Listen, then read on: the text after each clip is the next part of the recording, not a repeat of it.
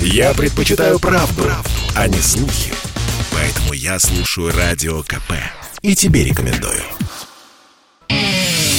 Эдвард Чесноков. Отдельная тема.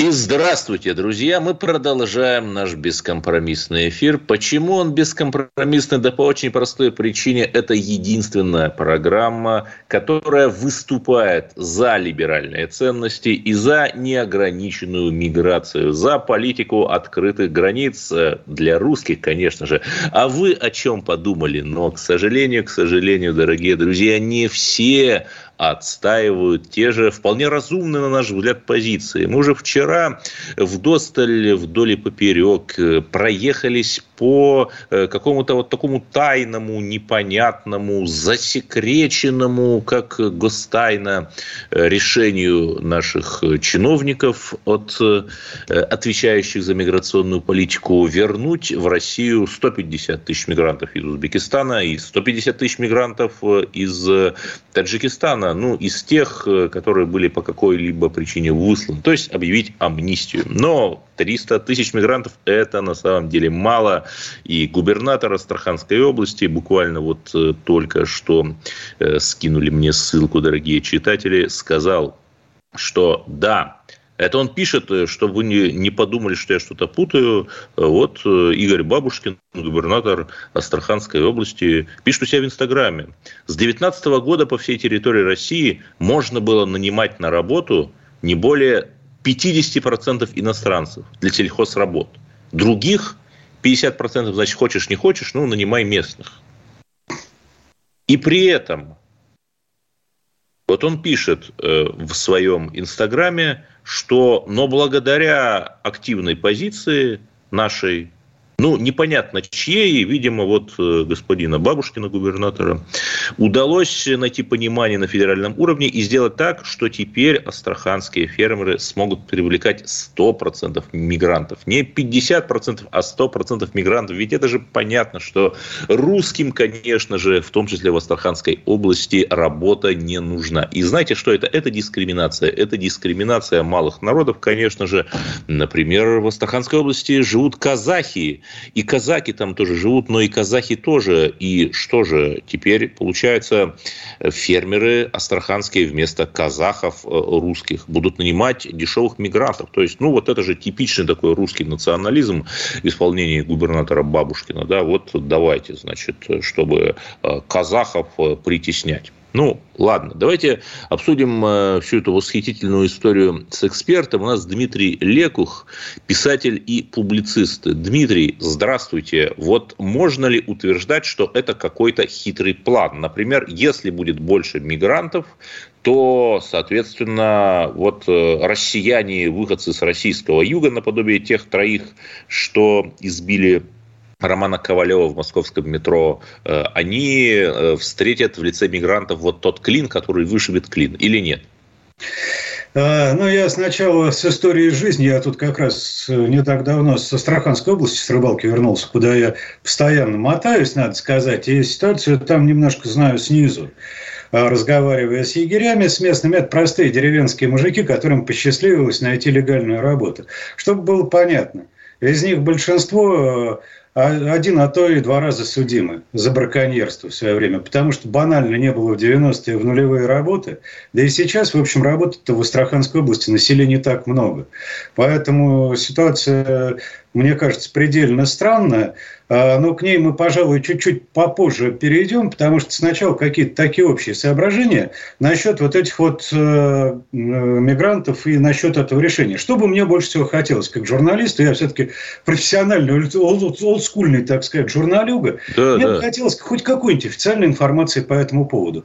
Вот хоть какой-нибудь, исходящий не от э, главы ну, скажем так, достаточно левой, полулевой мигрантской конторы, а из, от кого-то из официальных лиц. Не потому, да, что... я, секунду, я поясню, кто не знает, что наш любимый Вадим Кожинов, который, кстати, ведет программу на радио, ну, на одной из радиостанций, не «Эхо Москвы», практически мой коллега, вот сказал, что 300 тысяч амнистируют, и забавно, что с тех пор никаких ни опровержений, ни подтверждений, как будто не было этой новости.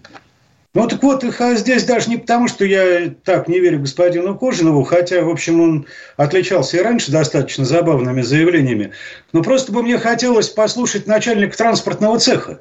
Вот того конкретное, то конкретное лицо, которое вот это вот, скажем так, вот это решение принимало, или группу лиц. Э, может быть, они правы, может быть, они не правы, но я бы хотел, вот, э, э, я бы, народ должен знать своих героев. Почему это так важно? Э, управленчество, я вообще убежден, что все кризисы на э, постсоветском пространстве в России, они носят не столько экономический, сколько управленческий характер.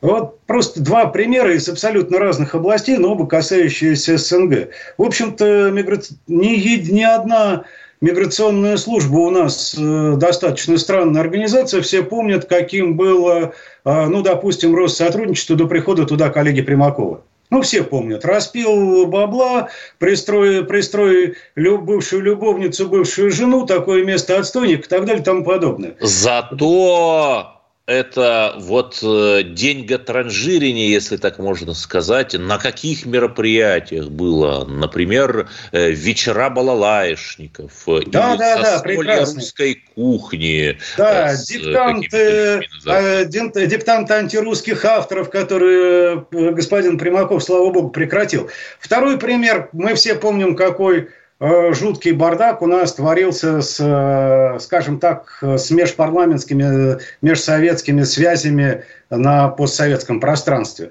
Ну, просто потому, что пацаны, которые решали вопросы, их вообще не интересовала вот эта тема, а там творились совершенно жуткие вещи. То же самое. Пришел э, в свое время представитель другой политической силы, но просто наводящий порядок Леонид Слуцкий, и мы видим, как что происходит. Почему я привел эти два примера? С чего начинал и Слуцкий, и Примаков? Они начинали с простейшей вещи, с открытости. С открытости информации. Вот страна должна знать своих героев. Вот то же самое. Дайте мне этого начальника транспортного цеха, который принимал решение по 300 мигрантам, тысячам. Я хочу его видеть. Вот сделайте то же самое, в чем есть хороший положительный управленческий опыт в нашей стране. А это, ну, это такие оперативные темы, а есть, э, к сожалению, темы более глобальные. А вот нам прислали вопрос, а что плохого? Ведь 300 тысяч – это ничтожно мало сравнительно со всем населением России. Секунду. Это, это 300 тысяч тех, кто были высланы из России за конкретные административные э, или недоказанные уголовные преступления. Вот эти люди с черной меткой, которые им поставила МВД или поставил суд, я не знаю, какая-то государственная инстанция, для того, чтобы отменить это решение и амнистировать, нужен, по крайней мере, очень серьезный и очень весомый административный ресурс. И нужны какие-то принятые документы. Ведь был приказ МВД об их депортации. Каким образом он отменен? Кто тот прекрасный человек, который поставил эту подпись? Как это все мотивировалось? Я еще раз не говорю, может быть, этот прекрасный человек и прав. Но я бы хотел его просто послушать. Гюльчатай, открой личико-то. Так вот мы слушай. слушаем, мы знаем, что в системе миграции занимается Виктория Казакова, э, которая там с 90-х э, годов, когда русские э, умоляли, значит, чтобы им помогли, которые возвращались из Средней Азии, и как-то ну, не ласково их привечали-то тогда. Ну вот пусть она и выйдет и объяснит, если это она, она же откажется. Вы поймите, э, вот э, почему для этих ребят э, страшно, и почему Женя Примаков, почему Леонид Слуцкий начинали именно с открытости, потому что тараканы а, боятся Валентина света. Казакова, Валентина Казакова, да. начальник главного управления по вопросам миграции. Я еще раз говорю, тараканы боятся света. Вот в чем, кстати, хороша наша с тобой профессия, потому что мы иногда вот этот вот свет может быть электрический, может быть не совсем правильный, но пытаемся пролить. Но теперь более глобальная тема. Почему, собственно говоря, наши миграционные службы, ну что греха таить, давно превратились в есть официальная настройка государственной службы, есть базис, который, в общем-то, э, бизнес постсоветских элит. Мы что, не знаем о торговле паспортами? Мы что не знаем о торговле видами на жительство? Мы что не знаем о торговле квотами? Почему это произошло? Происходит это по предельно простой вещи. Я все время призываю разделять политический класс в России и управленческий, так называемый. Вот политический класс, там путинская верхушка, условно говоря, его оппоненты даже, это одно. А есть управленческий класс. Вот такая вот э, он, к сожалению, и здесь я подчеркиваю, это очень хорошо видно на примере Украины, он единый для всего нашего постсоветского пространства. Но для того, чтобы это понять, не нужно ходить далеко за примерами. Посмотрим на перешедший Крым и как удачно чиновники, бывшие украинские патриоты Украины, вписались, э, как бы выяснилось у них у всех, партбилет «Единой России» был под подушкой припрятан, и как они с удовольствием вписались в новую систему власти. И, кстати, иногда неплохо работают, потому что просто работать умеют. Вот, ну, не да. Это, это намек на госпожу Поклонскую, которая теперь стала послом в островном государстве Кабо-Верде. Прекрасная, на самом деле, должность. Но вот я еще раз, я вот говорю о том, что, ну, что э, маемо, то маемо, что выросло, то выросло, к сожалению. Вот это вот общая кормушка, миграционная служба России, общая кормушка для всех постсоветских элит, к сожалению. Э, они потому что едины. Вот эти постсоветские элиты, их, им политические интересы немножко по барабану. Я не говорю про, только про государственные элиты управленческие. Это и бизнес-элиты. А кто поставляет дизельное топливо на ту же Украину, воюющий Донбасс только с той стороны? Да им пофигу, они будут торговать Ой, сюда и сюда. Можно и про, и про Альфа-банк вспомнить, который да, там львовские да, да, фестивали да. музыки спонсирует на... Вот и все. Здесь... Да, Дмитрий Лекух. Дмитрий Лекух, писатель и публицист. Продолжим буквально через пару минут говорить о главных темах дня. Оставайтесь на волнах Радио КП. Я слушаю «Комсомольскую правду», потому что Радио КП – это корреспонденты в 400 городах России. От Южно-Сахалинска до Калининграда. Я слушаю Радио КП и тебе рекомендую. Эдвард Чесноков. Отдельная тема. И мы продолжаем наш эфир и продолжаем тему мигрантов. Конечно же, 8 800 200 ровно 9702. Э, вице-премьер э, Виктория Абрамченко призвала нас готовиться к появлению в России климатических мигрантов. Ну, понятно же, что глобальное потепление или глобальное похолодание не совсем понятно, э, но миллионы или сотни миллионов людей из-за этого сторонятся с места просто потому, тому, что э, у них в их стране будет невозможно жить, э, селевые потоки э, на поля падут. Ну, это один из таких апокалиптических сценариев. И, но, конечно, мы ждем их в России. Или не ждем, но вице-премьер говорит, значит, надо. 8 800 200 ровно 9702. Позвоните и скажите, надо ли нам принимать в России еще и климатических мигрантов. А пока мы перейдем уже к следующей теме. Вот никогда не догадаетесь, что нужно, чтобы стать черногорцем. Черногорцы, что такое Бонапарте возгласил? Это Пушкин. А вот чтобы по-настоящему стать черногорцем, можно воспользоваться программой гражданства через инвестиции. Нужно вложить 450 тысяч евро, около 40 миллионов рублей. Э, вот. Э, и ты, как Остап Ибрагимович, можешь э, похрустывать э, в кармане широких штанин с заветным паспортом. И ладно бы, я могу только порадоваться, что маленькая славянская страна привлекает тем самым деньги. Но, например, недавно она опубликовала список тех самых людей, которые получили эти паспорта, внеся эти 40 миллионов рублей на наши деньги. Э, например, Олег Сафонов э, с местом рождения город Солиноград, э, сейчас Нур-Султан. Кстати, как так выяснить, как так получилось, э, что русский город Целиноград стал Нур-Султаном, не знаю, так много странного в мире. И э, человек, которого зовут Олег Сафонов, и который родился в том же самом городе Целинограде, невероятное совпадение, да, был до 19 года главой Федерального агентства по туризму. То есть, по сути, министром правительства РФ. И здесь даже не то, что он где-то нашел э, полный тезка, я так э, без какого-то решения суда, я говорю, полный тезка, нашел 40 миллионов рублей, э, ну, чиновники наши себя не обижают. Но ведь он же должен был развивать туризм в России, а не в Черногории. Вот давайте обсудим эту невероятную фантастическую историю с экспертом. У нас сербский политолог на линии Стеван Гаич – Стеван, здравствуйте. Скажите, вот у нас о Черногории э, такие несколько идеалистические представления, но правда ли, что ее президент Мила Джуканович – это враг русских, и вообще Черногория за 30-летнее правление Мила Джукановича, да-да, тут нужна шутка про последнего диктатора Европы, превратилась в такой ландромат, где отмываются всевозможные деньги, в том числе и украденные у русского народа?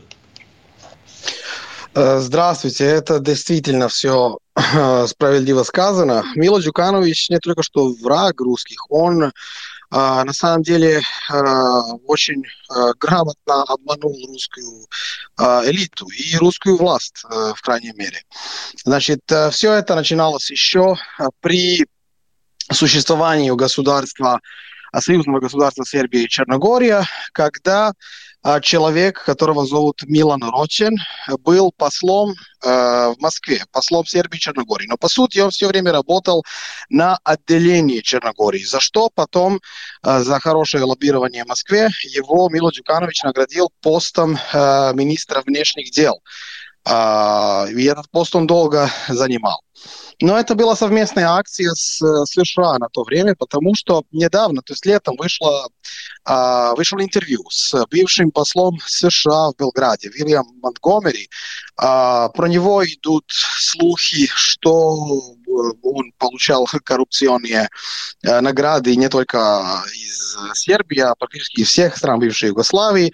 У него дом есть хороший э, на берегу Адриатики и так далее, и так далее. Но он сказал очень интересную вещь, что э, именно США подсказала черногорцам привлекать инвестиции из России.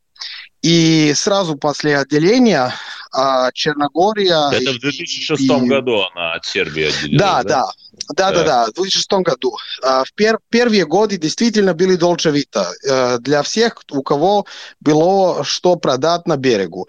Так что многие мутные деньги из всего мира а, и большая доля э, таких денег из России пришла, просто появилась в Черногории. А, и а, все время Мило Дюканович э, навешивал лапшу на уши э, руководству России, что Черногория – это друг, что есть исторические связи. Но то, что в Москве не понимали, то, что если Черногория теряет свой сербский характер, она закономерно э, станет и антирусская.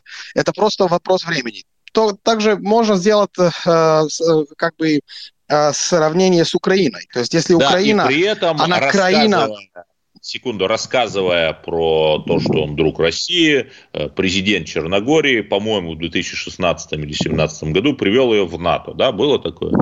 Конечно, конечно, в 2016 году, то есть он все время готовил к этому моменту. А в 2016 году он а, придумал в день выборов, когда, когда было ясно, а, что потеряет власть, он придумал якобы госпереворот, за которым стоит Россия, его хотят убить, убит и так далее. Была драма, был потом судебный процесс, который э, в никуда не пошел, потому что все это была э, очень смешная, довольно смешная фабрикация, но, тем не менее, цель была э, получена. То есть э, в 2016 году весь НАТО взбунтовался, ох, Россия хочет там э, сделать переворот, но в тот день он повлиял ну, таким шоком на избирателей же. Это была такая же фейковая история, как со Скрипалями, то есть классическая провокация.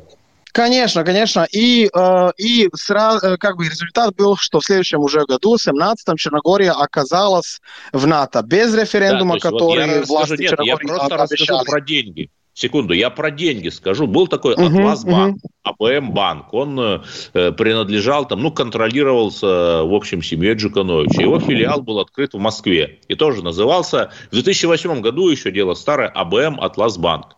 Семь лет назад, значит, у этого банка была отнята лицензия за сомнительные операции в объеме 9 миллиардов рублей. Ну, то есть сомнительная операция – это э, просто перевод денег за рубеж. 9 миллиардов. Это только рублей, да. Это только один банк, это вот только то, что известно официально. Понимаете? Конечно, но сейчас открылись эти Пандоры, э, как бы э, бумаги Пандоры э, или панамские бумаги, и сейчас настолько много компромата появляется в связи с Дюкановичем лично, с его сыном. У них куча офшоров было.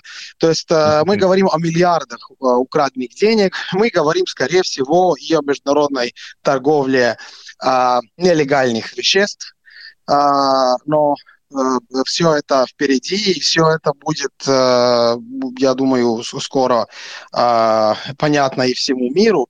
Но дело в том, что Джуканович грамотно обманул, но на самом деле он уже никому не нужен, потому что то, что он смог сделать для Запада, он сделал. Он отделил Черногорию от Сербии, то есть практически отрезал сербов как, как фактор от моря и привел страну в НАТО. Но, э, слава богу, пришла реакция. Ну и, в общем, через да, и приобрела снова в общем, да, характер. Я, я просто скажу, я просто скажу, что вы имеете в виду, чуть проще. Западу не нужны, пусть даже прозападные, но такие масштабные фигуры, которые играют или пытаются играть в свою игру. Вот Саакашвили, я тоже более чем уверен, что ему там давали какие-то гарантии, но вот он прилетел к себе в Грузию, его посадили в бронированную камеру. Слишком много знает. Мавр сделал свое дело, и что дальше, понятно. Он Западу не нужен.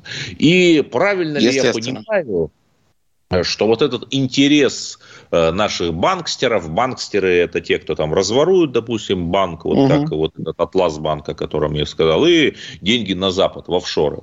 Интерес их к Черногории вызван тем, что сейчас уже даже там Кипр и другие офшорные зоны, если ты туда переводишь деньги, требуют отчитаться о происхождении этих активов, а Черногория не требует.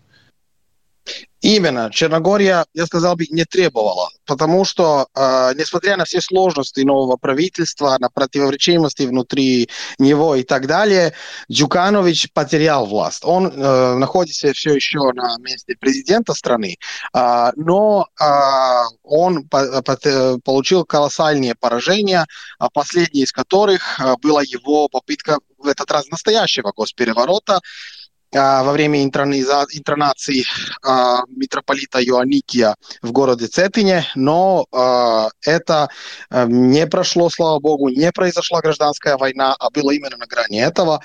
Так что Дюкановича и его систему ждет дальше демонтаж. А я думаю, что есть вещь, которую мы, может быть, и не ожидали.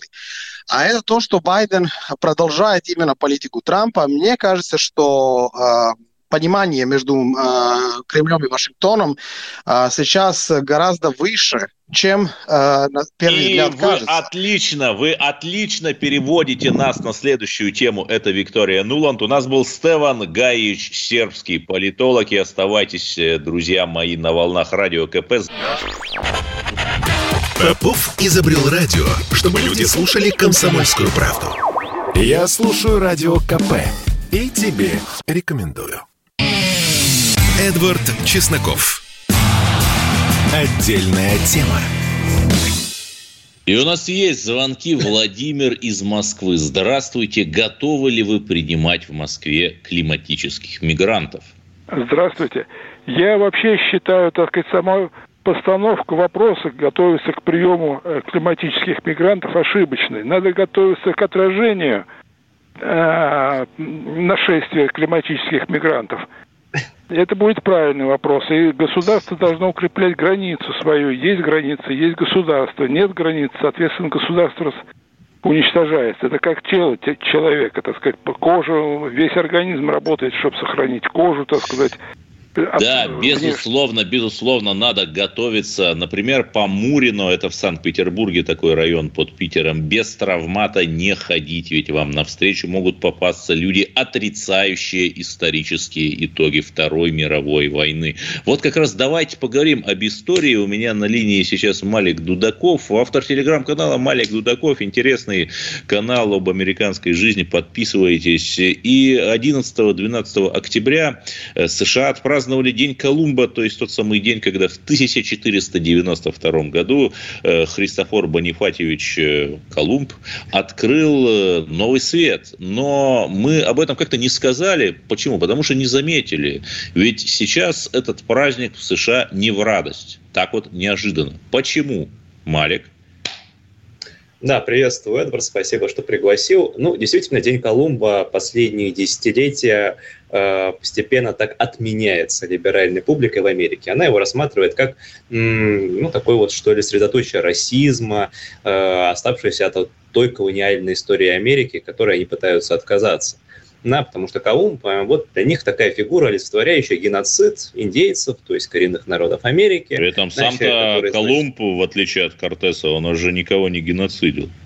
Он не геноцидил, да, но вот по их мнению, своим открытием он заложил вот э, начало формирования вот этой вот всей колониальной империи, а европейской имеется в виду, то по эксплуатации, уничтожению коренных народов, там э, соответственно, изъятию у них там всевозможных богатств э, для того, чтобы, значит, вот э, превращать европейские державы в, ну, усиливать, скажем так, европейские державы. Да, то есть вот человек, который, ну, условно говоря, открыл, да, понятно, что, наверное, он был не первый европеец, который оказался на территории Нового Света. Ну, ну да, там и викинги были до того. Безусловно, безусловно, да, да. Вот поэтому, ну, для них эта фигура такая довольно противоречивая. Вообще, сам День Колумба, на самом деле, в Америке возник в конце 19 века, когда были сильные антимигрантские настроения, направленные в первую очередь против итальянцев. И э, таким образом был создан самый праздник для того, чтобы вот как-то утихомирить, скажем так, вот старое население Америки, там, англосаксов и так далее, а, и показать им то, что вот итальянцы действительно тоже какой-то вклад вносили, да, в развитие американского континента. Вот, но это было сто лет назад. Ой, Сейчас, да, конечно, как же хорошо, как же хорошо, да. что вся эта борьба с колониализмом и переписывание истории не коснулись России. Ведь в России новый аэропорт Тобольска назвали именем Ермака Тимофеевича Ильича. А в Сочи торжественно открыли памятник русским воинам, конечно же, или нет, или я что-то путаю. Не знаю, может быть, все было совсем не так, но, конечно же, Белочка БЛМочка к нам еще не дошла. И в Казани, конечно же, казанские националисты не празднуют 15 октября День памяти и скорби. Да-да, такое ощущение, что они празднуют э, День скорби, при том, что, простите меня, и на стороне Ивана Грозного тоже татары сражались.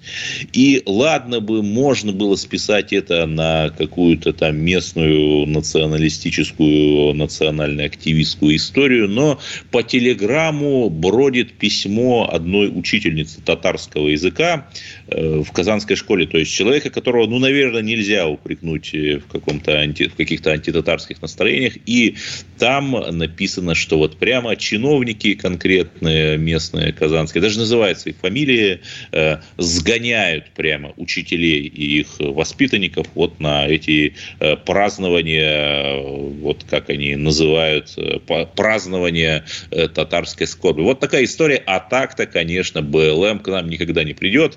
Давайте, наверное, вернемся вернемся к Соединенным Штатам. Вот да. э, у вас был интересный пост про байденомику. То есть рейгономика была э, когда, значит, США, ну, начали так расти, перестраивать экономику, и во многом вот этот вот э, их процветание в 90-е годы, основы его были заложены тогда. А вот байденомика это что?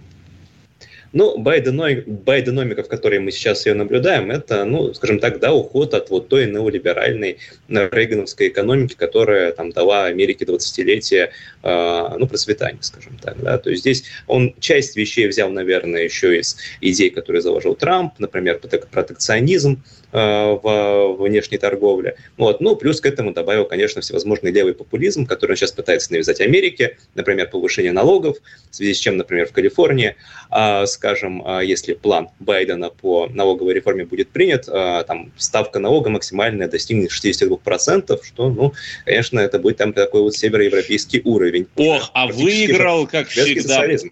Повезло, как всегда, Илону Маску, который первый сел в свою Теслу и переехал, словно русский вместе с вокзалами с какой-нибудь среднеазиатской страны, из Калифорнии в Техас. Республиканский, кстати, штат. Ну, конечно, да. Несмотря на то, что он критикует Техас, э, например, в вопросе ограничения абортов, но, тем не менее, как бы понимает да. то, что э, деньги-то, в общем-то, не пахнут, и если там ему предложили э, более щедрые субсидии и более льготные условия налоговые, он, конечно же, переедет. Ну, из Калифорнии вообще многие пекут. Вот. Ну и, да, в общем Нет, ну, понятно, же, то есть да. только, только Юрий Дудь, безнадежно отставший от жизни, летает в Калифорнию, снимает там трехчасовое кино, как все эти стартаперы хорошо живут. Ну, да, да, наверное. Да. Так хорошо живут, что в Техас бегут из Калифорнии. Калифорнии.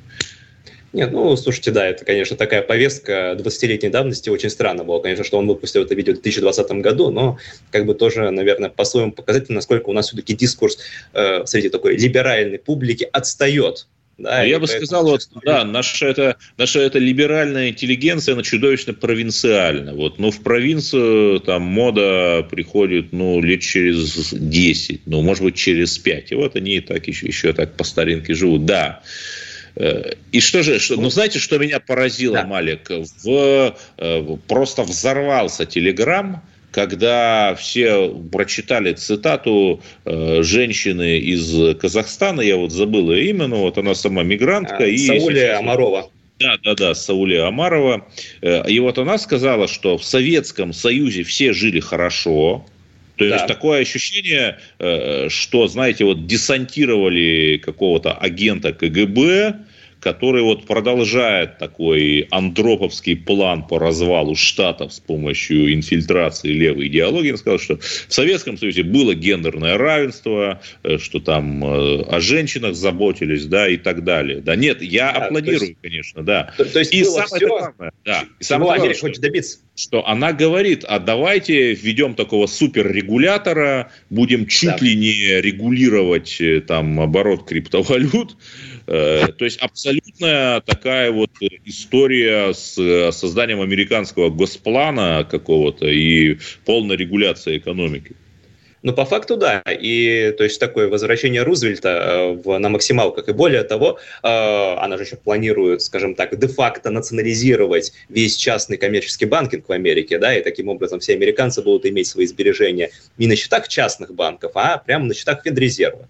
Вот, и, соответственно, если там они будут, например, потреблять меньше, чем э, положено нормой, да, вот у них будут как-то эти деньги автоматически высчитать. То есть тебя будут постоянно стимулировать, чтобы ты ничего не сохранял, а постоянно тратил, да, чтобы у тебя ничего нет, но это гораздо нет, это гораздо проще, это гораздо проще. Там же сейчас около нулевая э, ключевая ставка, ставка Федеральной да. резервной системы. Да, если сделать ее там отрицательная, такие примеры да. есть, например, в Японии, то просто за то, что ты кладешь деньги в банк, у тебя возьмут деньги. То есть это просто безумие, но зато кредиты будут дешевые, и вот ты там можешь себе там новый iPhone, например, купить. Ну да, но опять же в Европе мы видим то, что это скорее относится к таким большим вкладчикам, там от 200 до 500 тысяч евро, то есть на мелких все-таки э, сберегателей это не, э, к ним не относится, да, но безусловно, да, я думаю, что это вот такой вот дивный новый мир, который к нам а, Да, и к чему я это? Вот Виктория Нуланд-то, я правильно понимаю, да. что ни о чем не договорились? Конечно, нет. Ну, э, слушайте, я думаю, что и никто не ожидал, что договорятся, да. Вот для чего она приехала? Ну, это был такой обмен мнений. Э, в общем-то, ну, вот отправили, вот сказать то, что вот нам, в общем-то, интересна такая заморозка ситуации на Украине. Вот донесите, пожалуйста, до российской власти, что вот мы просто не хотим, чтобы вообще что-либо происходило, да. Вот такие вот а, предсказуемые отношения с Россией. Ну, я думаю, что она, в принципе, эту э, точку зрения Байдена, Блинкена и всех прочих в Белом доме донесла до российского МИДа. Да, и при этом забавно, что 15, по-моему, октября будет годовщина Карибского кризиса, когда как раз отсутствие прямого провода, в буквальном смысле там прямого телефона, по которому можно было бы позвонить из Кремля в западное крыло, чуть было не привела к Третьей мировой войне. Ну, поэтому, наверное, это как минимум неплохо. То, что вот к нам приезжает э, эта уважаемая госпожа, там что-то э, говорит и так далее. Спасибо. С нами был э, эксперт по США Малик Дудаков. Подписывайтесь на его канал одноименный Малик Дудаков. Чтобы не было мучительно больно за бесцельно прожитые годы, слушай «Комсомольскую правду». Я слушаю Радио КП и тебе рекомендую. Эдвард Чесноков. Отдельная тема. И у нас есть уже звонки. Роман из Москвы на линии. Здравствуйте. Да, да, Эдвард. Добрый вечер, добрый вечер. Приятно слушать вашу передачу. Мы по поводу климатических, я так понимаю, мигрантов, да? Да. Тема звонкова. Но вообще мигранты тема такая очень больная для страны, как, как правило. Слово мигрант, оно уже звучит как это, как антипатия полная. Тем не менее, сейчас наступит зима, начнутся снегопады и во всех городах, и не только в Москве. Только в Москве дороги будут чистые, дворы убраны, потому что очень много мигрантов. Э, нет, э, нет, в Москве дороги чистые, потому что реагенты разбрасывают, реагенты разбрасывают, которые за, заставляют снег таять, то есть ну, плавятся и все. В других городах нет денег на реагенты, вот. Снег, снег с крыши счищают реагенты. Вы заметили, если кто ходит по крышам, и снега счищает снег, чтобы не падал на голову. Истории, когда в Питере разбивались машины насмерть, не знаю, на голову просто падали сосульки и в том числе людям на голову. Да, но вот это... при этом, понимаете, ну в Питере тоже есть мигранты, но при этом э, сосули падают, и снег с крыши падает. Ну, То есть я не знаю, это какие-то какие не пересекающиеся сущности, сосульки и мигранты. Вообще миграция – это вещь, от которой мы никуда не денемся. Россияне мигрируют в Европу или другие страны, где платят больше за квалифицированный труд. В Россию мигрируют люди, которых здесь делают более низкого качества труд. И она идет по всему миру. Мы от этого никуда не денемся. Искусственно его запрещать. Это, по-моему, неестественный процесс. Никто не дает им гражданство там, и так далее. Они приходят, трудятся, наши уходят на Запад, там трудятся, возвращаются сюда. И, в общем, это естественный постоянный процесс движения. А как это закрыться и сказать, мы тут сами в своем соку будем вариться, мы ни в ком не нуждаемся. Мне кажется, тоже не совсем правильный подход. Разумность. Спасибо, она, наверное... спасибо, Роман из Москвы, за ваше мнение. Давайте послушаем другие точки зрения. Кто у нас еще есть? Наш постоянный радиослушатель Сергей из Белгорода, конечно же. Вечер добрый. Добрый вечер, Эдвард. Я действительно постоянно слушаю радио в курсе дел благодаря вам. Вот. Ну, у меня есть некоторое образование экологическое, не, не болтологическое, потому что заболтали термин это чисто биологическая наука, экология, ну, отчасти географическая. По теме, по теме. Вы совершенно точно в последних э, перерывах э, словах сказали, а что будем делать, когда будет похолодание, понимаете? Вот использовать их э, да, использовать их, значит, на сбивание сосули, как сказал вот предыдущий товарищ. Понимаете, это, это глупость. Человек, точно говорю глупость, поверьте мне. Человек некомпетентный, это вице-премьер, ни в географии, ни в экологии. Климатология серьезная наука, и здесь нужно исследования вести, понимаете? Вот здесь нужны физматематики, нужны модели серьезные. Вот недавно Нобелевской премии вручили за э, модели вот, ну, в более, более высоких вот, поэтому, поэтому это, это нелепость. Это нелепость. И не надо в кучу мешать мигрантов с климатом. Ну, не надо. Хватит э, настоящих да. проблем. Не надо выдумывать. И посольство Узбекистана в Москве подтвердило миграционную амнистию в отношении 158 тысяч граждан Узбекистана. Э, ранее этим людям был запрещен въезд на территорию России. То есть, во-первых, есть уже официальное подтверждение. Во-вторых, не 150, а 158 тысяч. То есть, ну, мало. Давайте еще по восьмерочке. Такие дела. Но мы продолжаем, продолжаем наш э, жесточайший эфир, э, либеральный и толерантный. О, Петр из Петербурга. О, простите, Виктор из Петербурга. Да, вы на линии. Да, спасибо, Виктор Петербург. Я против всяких мигрантов. И я объясняю почему. Потому что человек, он по сути по своему является таким тоже зверем, высшим хищником, а любой хищник защищает свою территорию от себе подобных.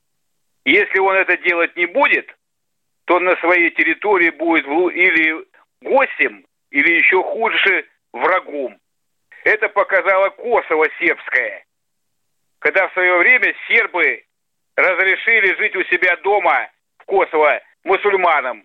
А теперь они не, у вот себя... давайте только не будем, не будем разжигать против мусульман, да, ну, Косово это печальная, безусловно, история, но вот давайте прям не будем религиозную войну ужинать. И да, э, но вы правильно сказали, дорогой Виктор из Санкт-Петербурга, а вот, например, феминистки и либеральные публицисты, например, даже в одном экономическом э, журнале, там в РБК, по-моему, написали страшную такую огромную статью об ужасной токсичной маскулинности, да, э, об этих вот мужских качествах, э, с помощью которых мужчина может защищать свою территорию или свою страну, ну, с точки зрения наших витий это плохо вот это плохо.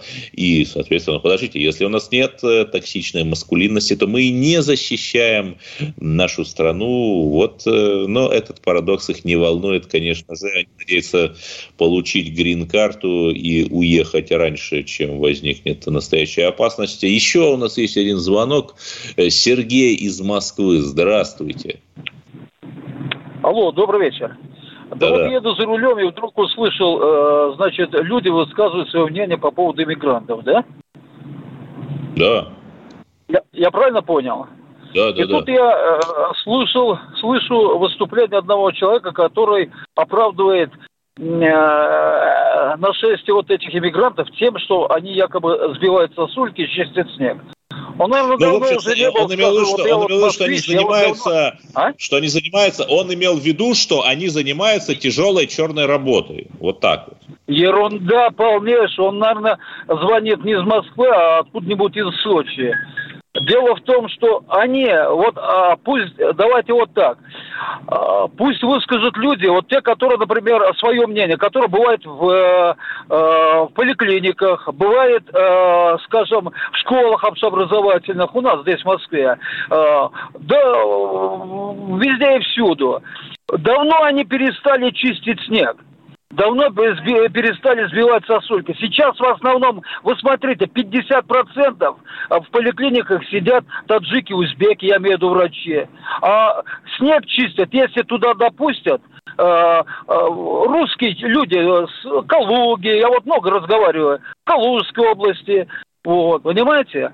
Так что вот это ерунда. Вообще надо Но, кстати, закрывать. охранники, надо никаких... что интересно, вот охранники сплошь вот вахтовым методом ездят э, там, э, если где-то вот во дворе охранник или еще где-то, или там в магазине вот дней на 20 приезжает там откуда-нибудь тоже из Калуги, там получает свои там тысяч пятьдесят и потом едет назад на 20 дней отдыхает.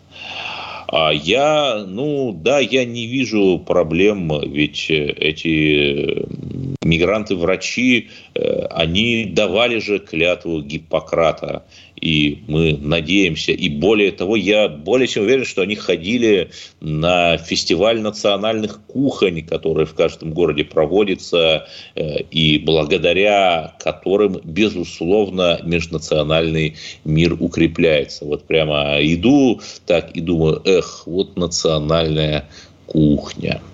Да, если у нас еще звонки, э, Сергей из Хабаровска, наш постоянный радиослушатель. Да, здрасте. Ну, я не буду повторять там свою присказку, что вас чья особая тема, на самом деле. Дарю тему хорошую. Вот представьте, раз уж у вас такой разгул этих самых тем в последнее время, вот виртуальное, представьте, вы с Баранцом до лет 40 назад на плацу с вашей дикцией и тембром шикарным. Продолжайте. Да, спасибо. Это был наш постоянный радиослушатель. И давайте поговорим, наверное, о заключительной теме дня, э, о исторической дате. Нет не о Дне Колумба, пусть американцы сами с ним разбираются, а о великом государственном деятеле Михаиле Николаевиче Муравьеве, который за свои заслуги получил почетную, э, почетную фамилию Веленский. А что же он сделал? Ну, во-первых, э, он был в батарее Раевского в войну 12 года на самом страшном участке э, битвы с Наполеоном. Потом он стал декабристом, но государь его помиловал. И вот эта монаршая милость настолько тронула Муравьева-Веленского, что он стал истовым таким монархистом. Он, э, например, э, а, был чиновником в Западном крае, то есть в Белоруссии. и в Литве. И можете себе представить, что там, например, дело производства шло на польском языке. Это была когда-то часть Речи Посполитой. И вот Веленский э, проводил огромное количество мероприятий, потому чтобы мы назвали э, рерусификацией, то есть возвращению русской культуры – начиная просто от возвращения дела производства с польского э, в Литве и Западной Белоруссии на русский. И самое главное, что он был одним из тех, кто подавил восстание, восстание польских националистов, э, которые вот белорусские националисты теперь эм, безумно это смешно объявляют своим. За это его там называют душителем, вешателем. Да это герой России, и то, что его этот 225-летний э, юбилей мы встречаем в гробовом молчании тех людей, которые должны что-то бы об этом сказать, как-то отпраздновать. Вот это на самом деле показатель чрезвычайно тревожный. В общем, вечная память Михаилу Муравьеву-Веленскому и, конечно же, слушайте радио «Комсомольская правда», ведь э, кто еще, в конце концов, расскажет вам о русских победах. С вами был кто? Эдвард Чесноков. Отдельная тема.